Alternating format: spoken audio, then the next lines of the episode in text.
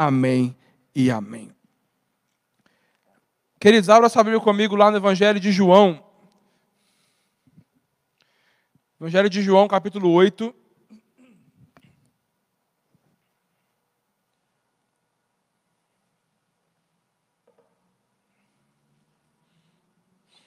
João capítulo 8.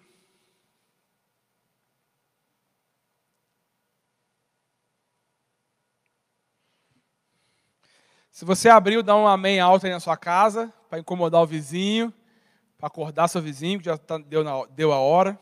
Você pode manda o link aí para sua família, meu irmão. Manda, manda o link aí para seus parentes, para assistir, para estar com a gente. João capítulo 8, deixa aí a Bíblia aberta. O Evangelho de João é, está situado ali no Novo Testamento.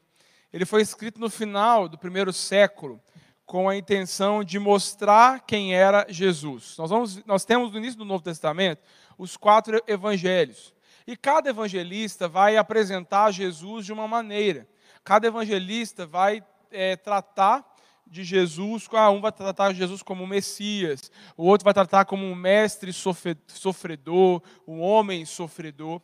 E aí o, o João vai nos mostrar na sua, no seu evangelho quem era Jesus. Ele foi escrito lá no, no, no final do primeiro século. Havia, é, naquele, nesse contexto em que João vai escrever, é, um burburinho de que Jesus ele não era Deus.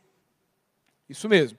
Havia ali comentários e pessoas dizendo e duvidando da divindade de Jesus. E aí João vai apresentar esse Jesus como o Verbo. O Verbo se fez carne. O Verbo tabernaculou no meio de nós. O Verbo está aqui, o Verbo estava com ele, o Verbo era ele, e ele era a, a palavra, né? O, o, o, Deus, ele é a exata expressão de Deus. João vai trazer isso para nós, de, que você, se você quiser conhecer a Deus, você precisa conhecer, né? você precisa olhar para Jesus. Então, nesse contexto, havia esse burburinho de que ele não era Deus e João vai apresentar esse Jesus como o Deus. O livro de João, o Evangelho de João, vai nos, vai nos contar algumas histórias. Eu até preguei aqui numa série, há um tempo atrás, a série Encontros de Jesus, Encontros com Jesus, e aí eu contei daquela história de Nicodemos, aquele encontro de Jesus com Nicodemos, e aí está registrado aqui nesse, nesse evangelho, tá ok? E tinha um, um, um, povo, um determinado grupo de pessoas, né, um povo que estava muito bravo com Jesus. Os religiosos, os fariseus da época, já vou ler o texto, tá, crente? Eles estavam assim, extremamente bravos com Jesus, porque Jesus estava sendo extremamente amoroso com um grupo de pessoas que, esse, que esses religiosos não gostavam que esses religiosos não se relacionavam. Então esse grupo estava extremamente bravo e querendo é, saber o que esse cara está fazendo. O que esse cara está dando atenção para um, esse grupo de excluídos que nós não queremos nem estar perto. Precisamos entender que nesse contexto também Jesus ele estava na festa das cabanas, também conhecida como festa dos tabernáculos. O que era a festa dos tabernáculos? Muita gente, nesse, nessa época, todo mundo ia para Jerusalém. E as pessoas celebravam na festa das cabanas, na festa dos tabernáculos, o tempo em que, em que Jesus guiou, guiou o povo, o tempo em que Jesus sustentou, estavam relembrando o tempo em que eles estiveram no deserto. E durante essa festa, eles dormiam do lado de fora de suas casas, para poder celebrar, para poder adorar ao Senhor, celebrar o tempo que Deus conduziu o povo no deserto. Por isso, festa dos tabernáculos, festa das cabanas, onde o povo se reunia lá fora. Então, Jerusalém estava cheia. E Jesus estava na festa dos tabernáculos. Era uma festa muito importante. Outro ponto importante também, a gente ler o texto, é que Jesus já tinha realizado muitos milagres também, tá ok? E aí em João 8, Jesus ele vai se encontrar com uma mulher. Eu quero que você é, entenda, antes de a gente começar a exposição dessa história, eu quero que você entenda e aprenda algo aqui nessa manhã, que Jesus ele nunca teve problema com gente pecadora. Você vai ver nas escrituras sagradas, Jesus nunca teve problema com pecador. Jesus sempre teve problema com quem? Com religioso.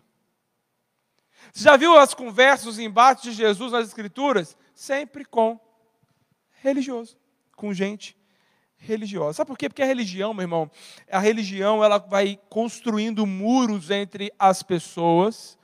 A religião ela vai construindo muros entre eu e Deus, mas o cristianismo constrói pontes. O verdadeiro evangelho constrói pontes. E aí, quando Jesus vai, vai encontra com essa mulher, né, aí os fariseus vão se reunir em volta deles, de Jesus, trazendo essa mulher que foi pega em adultério. Vai ser essa passagem que nós vamos ler agora. Eu quero que você vá comigo na leitura do texto. Jesus, versículo 1 do capítulo 8. Jesus voltou ao Monte das Oliveiras, mas na manhã seguinte, bem cedo, estava outra vez no templo. Logo se reuniu uma multidão e ele se sentou e a ensinou, ensinou essa, essa multidão. Então, os mestres da lei e os fariseus que estavam né, que ali perto trouxeram uma mulher que foi pega em adultério e colocaram essa mulher diante da multidão. Versículo 4: Mestre, esta mulher foi pega no ato de adultério, adultério, disseram eles a Jesus. A lei de Moisés ordena que ela seja apedrejada. O que, que o Senhor diz? Versículo 6. É isso mesmo? É. Procuravam apanhá-lo numa armadilha, ao fazê-lo dizer algo que pudesse usar contra ele. Jesus, porém, apenas se inclinou e começou a escrever com o dedo na terra.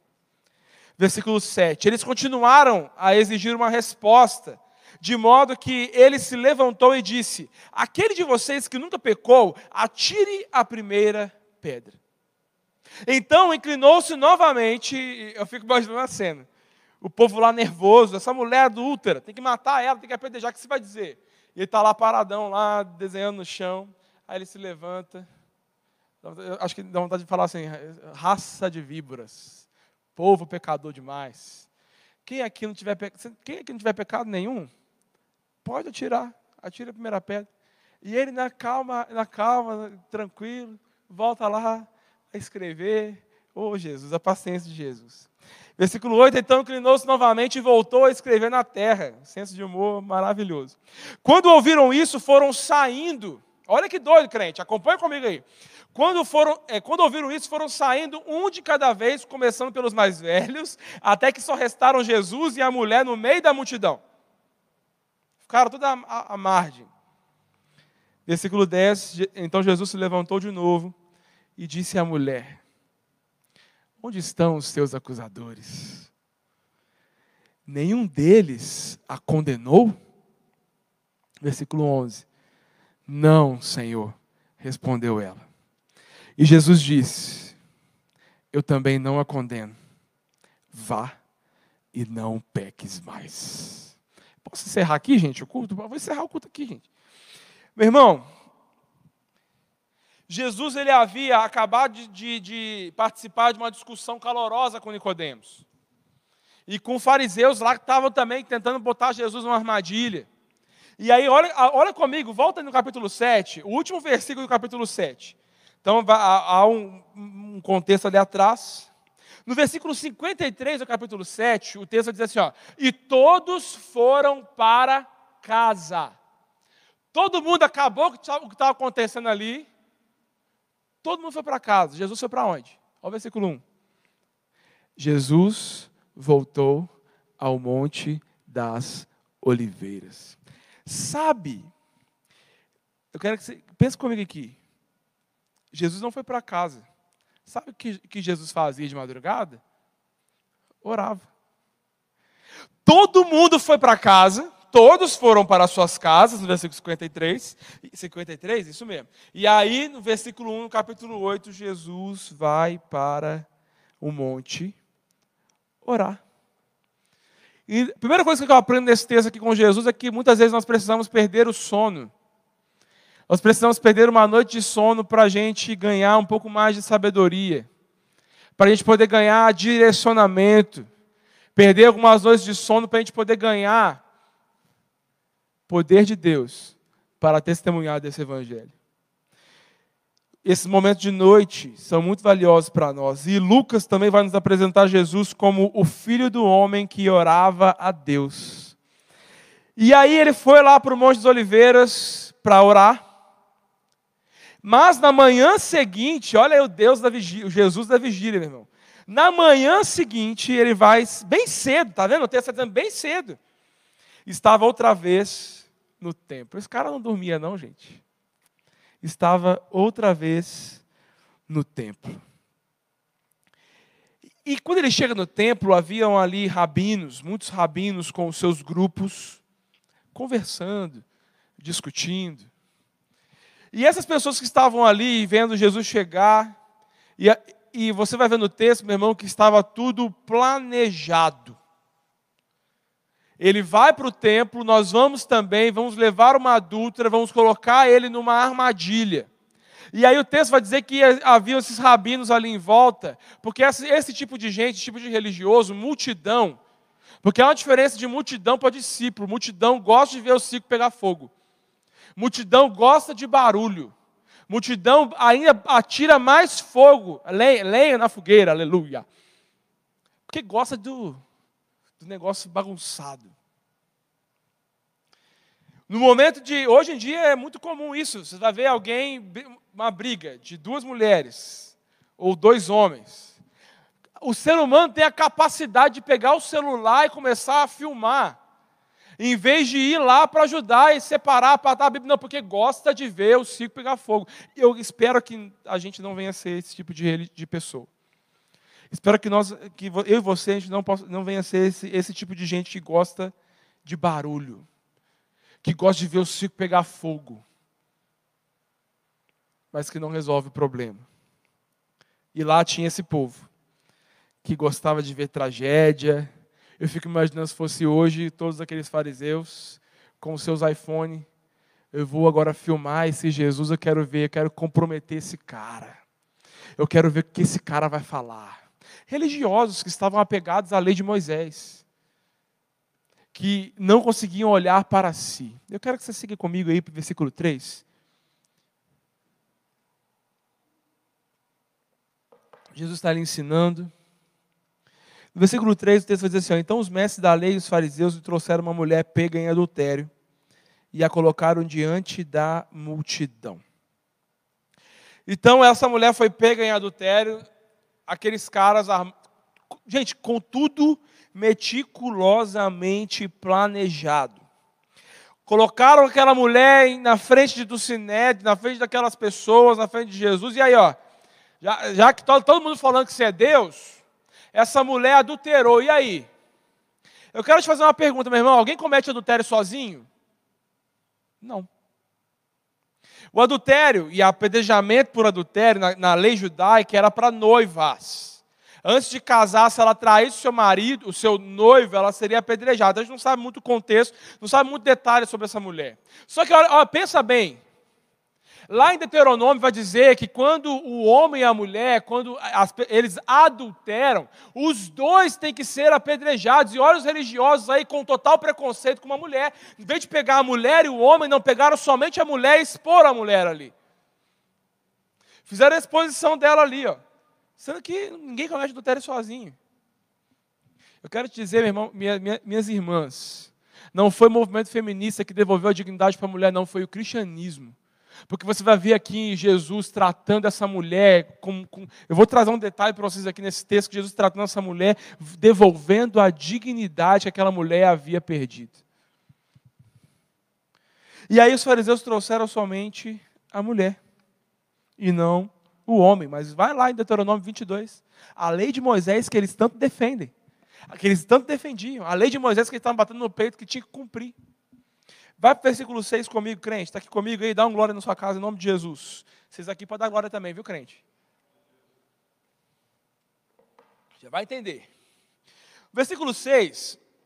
Aí está vendo que no versículo 5 eles vão usar a lei de Moisés? A lei de Moisés ordena que, que ela seja apedrejada. O que, que o Senhor vai dizer?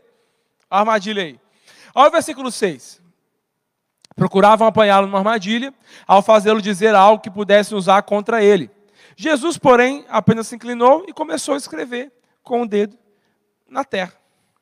Primeira armadilha aqui que esses caras, emboscada que eles colocaram para Jesus aqui, era em relação à lei. Sabe por quê? Porque se Jesus virasse para aqueles caras e dissesse, dissesse para eles assim, ó, ela não tem que ser apedrejada. Não, não taque pedra nessa mulher. Ele ia estar ferindo a lei de Moisés que ele mesmo acreditava. Que ele mesmo não veio para acabar com ela, ele veio cumprir de fato essa lei. Então, a primeira armadilha no texto aqui é que se ele falasse que ela não deveria ser morta, ia causar um escândalo. Ia ser um escândalo, meu irmão. Mas Jesus, ele não fere a lei. Jesus vai dizer assim: ó, quem não tiver pecado, atire. Jesus está dizendo assim: ó, quer atirar, meu irmão? Vai lá. Jesus em nenhum momento proibiu aqueles caras de atirarem pedra naquela mulher. Ele não feriu a lei de Moisés em momento nenhum ali. O que, que ele fez? Vai lá, ataca. Mas lembra que essa pedra volta. Dá, dá uma lembrada, meu irmão, o, o, o fariseu aí do, do, de Satanás. Dá uma analisada no seu coração. Ele não fere a lei. Além dele, dele, dele é, é, exortar, além dele dar um direcionamento ali, meu irmão, ele vai ensinar aqueles caras a olharem para si e pararem de olhar somente para ela. Ele vai dizer: pode tirar, pode mandar pedra, taca a pedra, vai lá, taca. Mas analise se você também não tem pecado. Olha para o seu coração e vê se, se você realmente não tem pecado. Eu quero que você entenda, meu irmão, nessa manhã, que o intuito de Jesus é nos dar vida. Ele não veio para nos condenar, ele veio para nos salvar. Ele veio para te salvar. Em Mateus 4, você vai ver que ele foi testado ali, na verdade, né, na palavra, na lei. Em Mateus 4 vai narrar também a tentação de Jesus, que Satanás vai tentar Jesus também com a palavra. Eu quero que você entenda, meu irmão, que o que esses caras, esses religiosos estão apresentando é uma religião que só tem juízo. E eu escrevi aqui, ó, toda religião que não entende que Jesus veio para ter misericórdia, que Jesus veio para dar oportunidade, que Jesus veio para chamar as pessoas de volta, é uma religião demoníaca porque ela vai trazer um juízo que nem mesmo ela pode suportar. O que eu estou querendo dizer com isso, meu irmão? Eu vi aqueles crentes que ficam o tempo todo botando um peso sobre as pessoas, acusando as pessoas do seu passado. Talvez você está aí hoje assistindo essa mensagem e você está cansado já de ouvir e as pessoas te rotularem pelo que você já fez.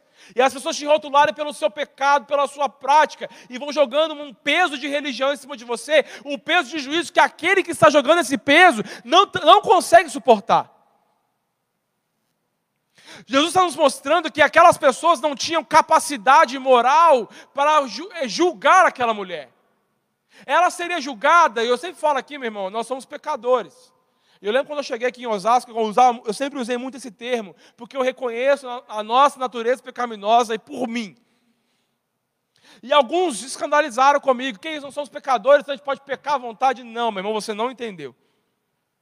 O pecado está intrínseco dentro de cada um de nós. Nós somos pecadores. E hoje nós só praticamos o bem. Eu só estou aqui pregando essa palavra porque o Espírito Santo mora dentro de mim. Tira o Espírito Santo, eu saio daqui correndo para poder dar voz às minhas vontades. E nós precisamos entender que nós somos pecadores e ele não compactua com o pecado. Jesus, em nenhum momento nesse texto, está compactuando com o pecado. Quando eu disse para você no início que Jesus nunca teve problema com o pecador, ele sempre teve problema com o religioso que quer sempre colocar um peso em cima dos ombros das pessoas, que ele mesmo, é aqueles crentes moralmente, politicamente correto, moralmente correto, e você vai ver por dentro, meu irmão, o tanto de gente que eu já conheci. Eu estou à vontade.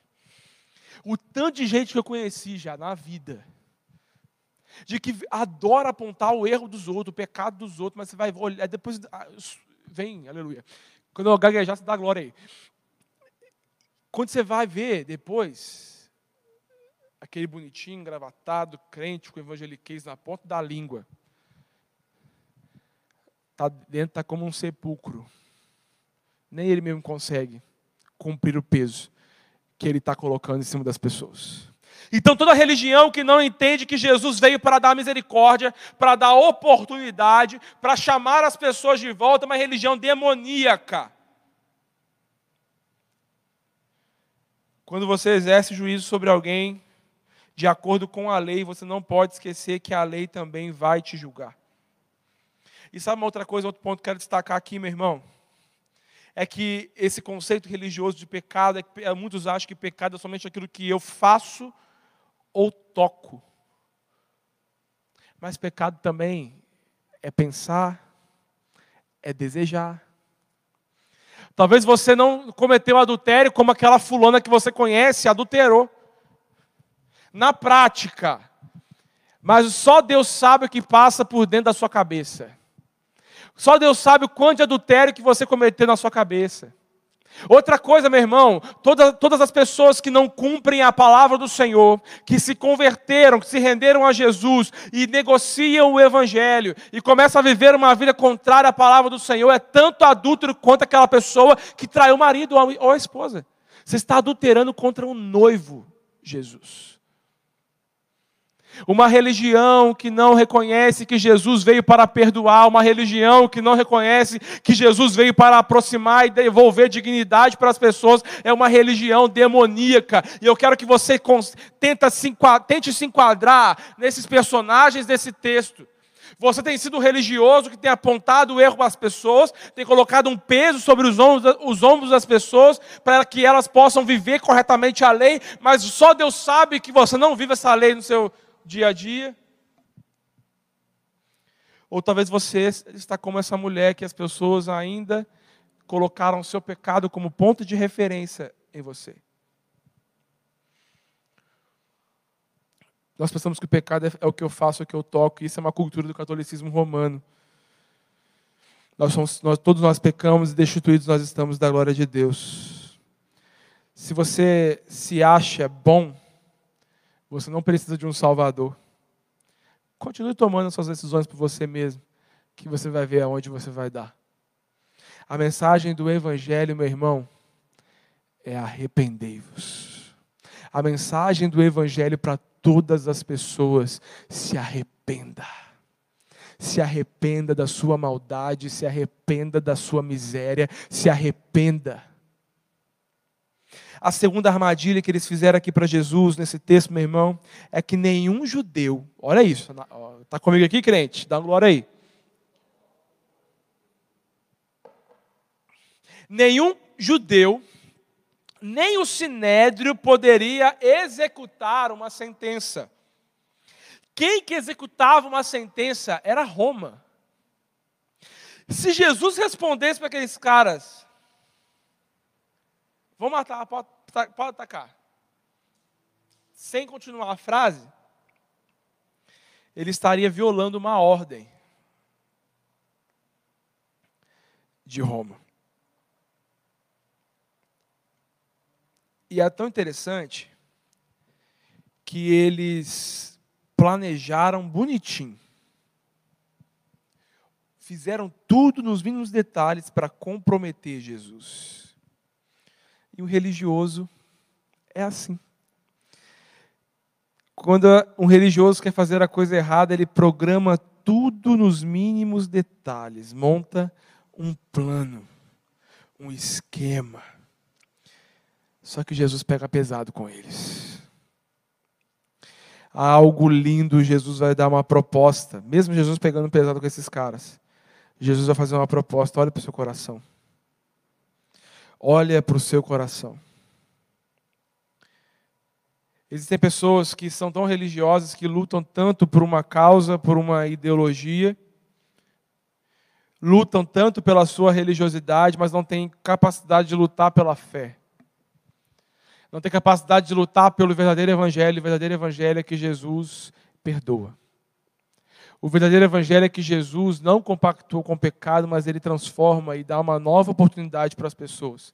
E quantos de nós não temos dado nem oportunidade para o nosso próximo, meu irmão? Nós estamos julgando o tipo de pessoa que Jesus está perdoando. Olha o nível do crente. Olha o nível do religioso.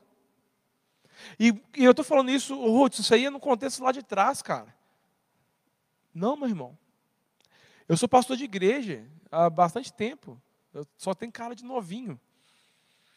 E o tanto de, religioso que eu conheço. E, meu irmão, posso te dizer mais? Você sabe que eu gosto de confessar pecado aqui, né? Eu já fui um religioso. Eu estava todo podre dentro de mim, isso quando eu era adolescente. E eu era aquele, aquele adolescente da igreja, toda igreja tem, aquele adolescente que faz tudo na igreja. É, as, as mães olham assim, nossa, que bonitinho, que crente. Não, ele, to, ele canta. Ah, ele dá aula na escola dominical, era líder de adolescente, fui líder de juniores, fui líder de um monte de coisa. Mas por dentro eu fedia como um sepulcro e olhava, ah, pecadores. Olha o pecado do fulano, o pecado do Beltrano. Mas não tinha capacidade de confessar os meus e reconhecer que eu precisava de um Salvador também. Quantos religiosos nós temos dentro de nossas igrejas? Talvez você é um religioso, está dentro da sua casa acompanhando tudo em rede social e está julgando o irmão que está postando isso, aquilo, o que o irmão está fazendo nessa quarentena, meu irmão. Nós somos o povo que fomos chamados para reconciliar pessoas com Jesus. Nós somos chamados para o ministério da reconciliação e não para o ministério da acusação. Posso ouvir um amém?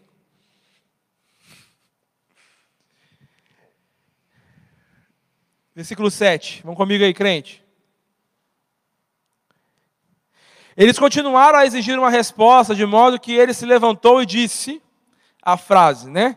Aquele de vocês que nunca pecou, atire a primeira pedra. Então inclinou-se novamente e voltou a escrever. Essa resposta de Jesus, meu irmão, é impressionante.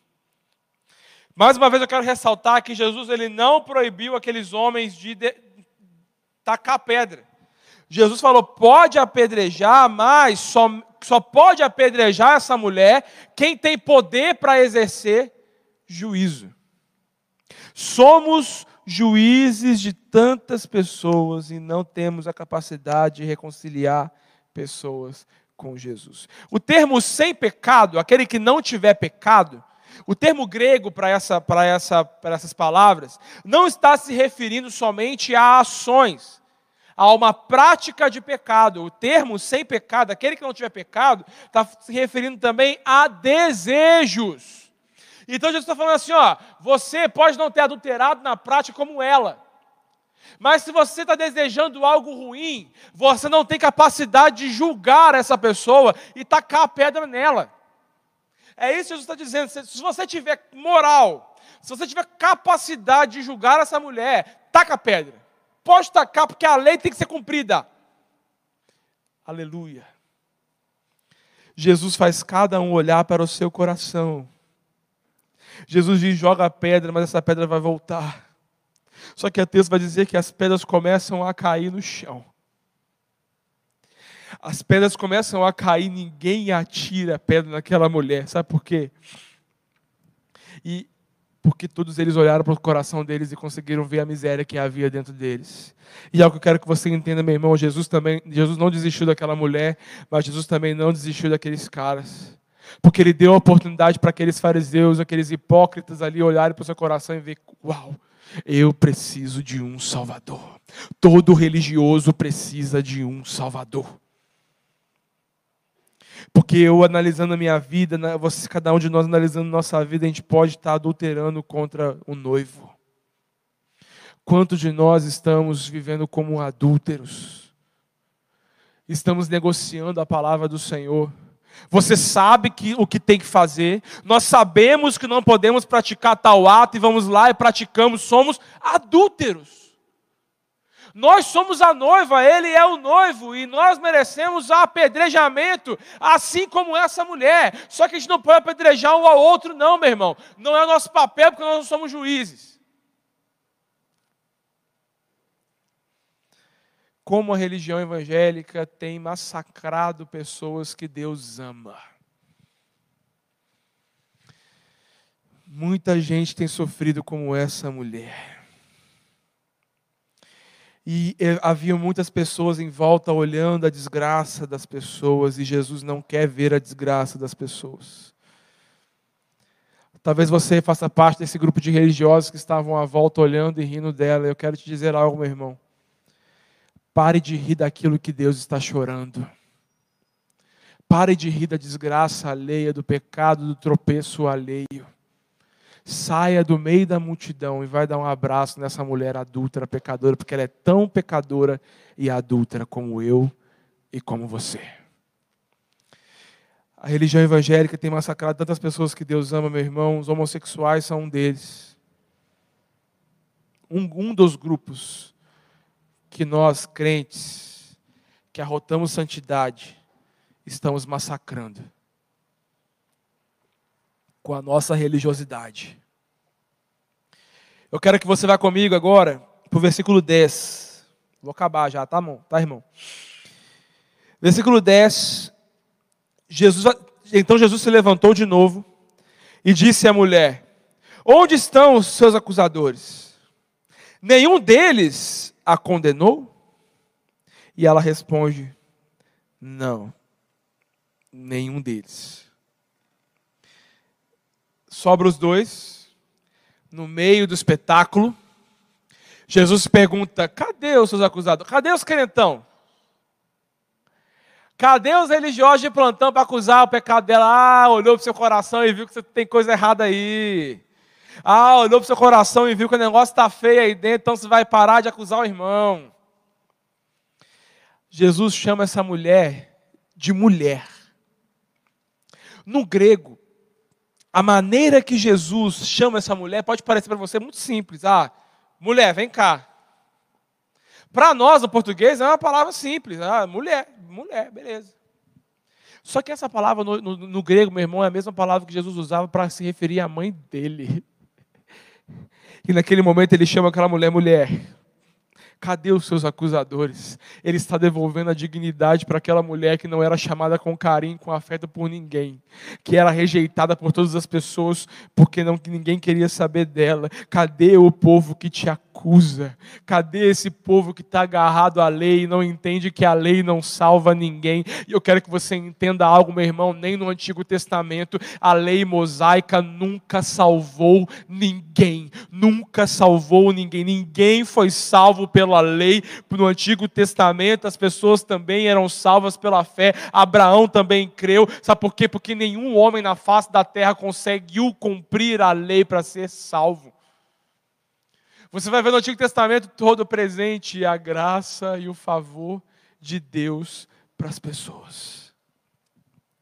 Se você acha que você é o cara que domina a religião, que você sabe demais, Você está enganado, meu irmão, vai se salvar. A lei ela serve para nos mostrar que somos incapazes de chegar no nível de Deus. A lei serve para nos mostrar que nós não conseguimos pelas nossas forças. Mas a lei não vai salvar ninguém. Versículo 11. Ela respondeu: Não, Senhor. E Jesus vai, vai dizer para ela assim: Eu também não te condeno. Aí você vai pensar, não, Jesus então está compactando o pecado dela aqui, está sendo muito bonzinho com ela. Então, se esses caras não estão te condenando, eu também não vou te condenar, mas não é porque ele vai condenar, porque ele compactou com o pecado, eu quero que você preste muita atenção nisso. Ele não condenou aquela mulher naquele, naquele momento, porque ia chegar, vai chegar o dia do juízo. Deus não compactua com pecado, Deus não compactua com mentira, Deus não compactua com religiosidade. Ele não compactua. Nós precisamos entender isso de uma vez por todas, somos pecadores. Mas ele vai dizer, ó, oh, não vou te condenar, não. E vai usar uma palavra, vá. Vai. Retoma sua vida. Você está vivendo como uma adúltera até agora? Vai, vai, mulher, vai, muda a vida, muda o pensamento, muda a postura, muda seu comportamento, vai. Ele tinha moral e capacidade para julgar aquela mulher, sim, mas ele não julga naquele momento, porque vai chegar o dia do juízo, meu irmão. Hoje nós prestaremos conta, mas até o momento eu preciso entender que eu não tenho capacidade de te julgar, ninguém tem capacidade de te julgar pelo seu passado, pelo que você fez. Não, meu irmão, Jesus está te dizendo nesta manhã: vai embora, retoma a sua vida, esquece os religiosos que estão te acusando, esquece o que aconteceu com você, vai embora. E ele termina a frase: não peque mais.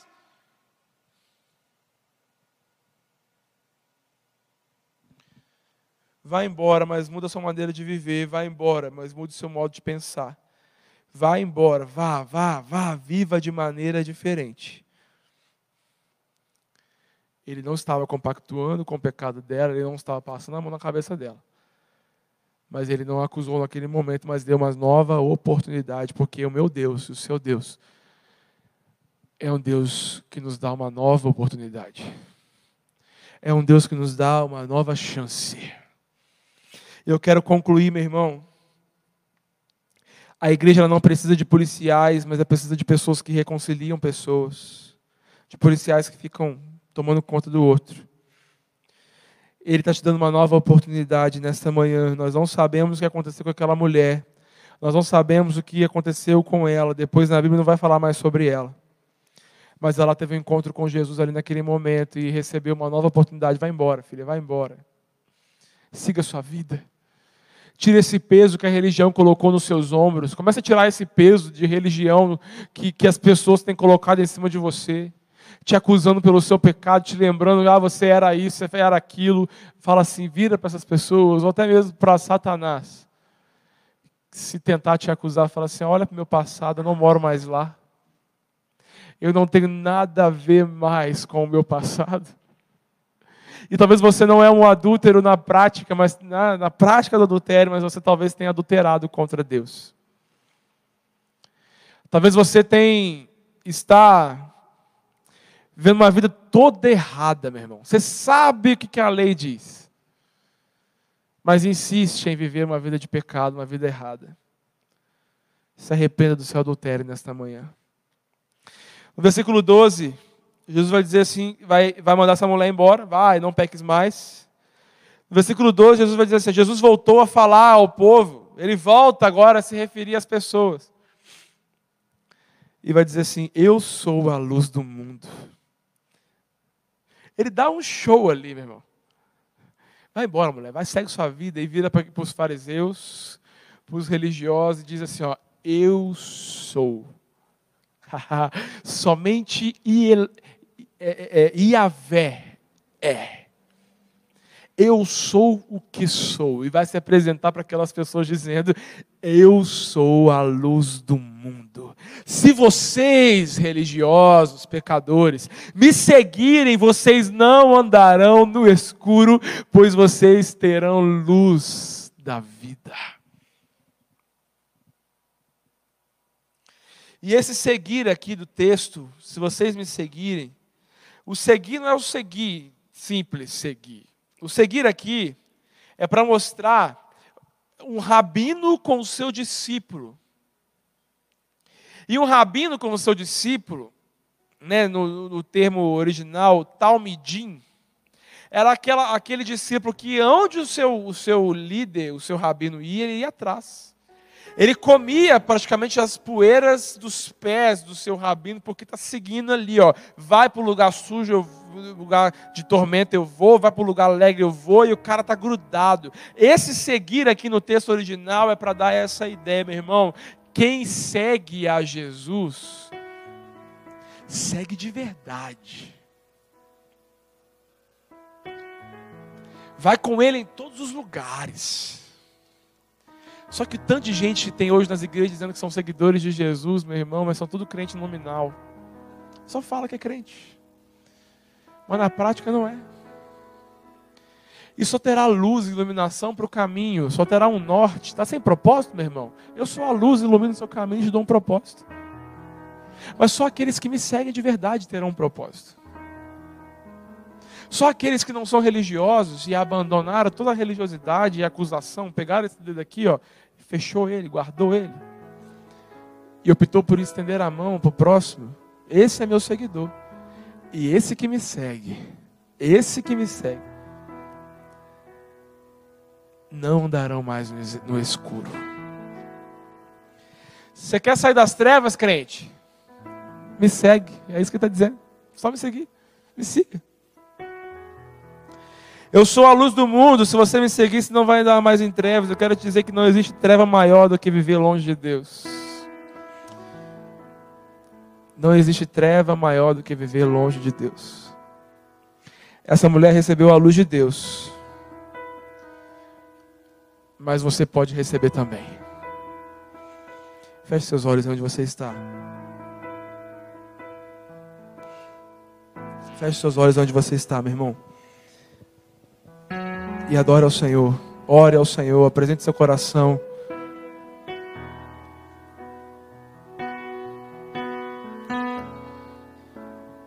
Apresente seu coração. Se você está se sentindo sujo, está se sentindo acusado por pessoas, eu não sei como, como você está, não sei. O Senhor sabe como você está, mas eu quero nessa hora te convidar falar, Senhor, ilumina meu caminho. Ou talvez você está do outro lado, você tem feito parte da multidão, gosta do barulho, gosta da bagunça, gosta de ver o circo pegar fogo, se arrependa também. Se arrependa. Se posicione. Comece a orar aí no seu lugar e apresente seu coração para Ele.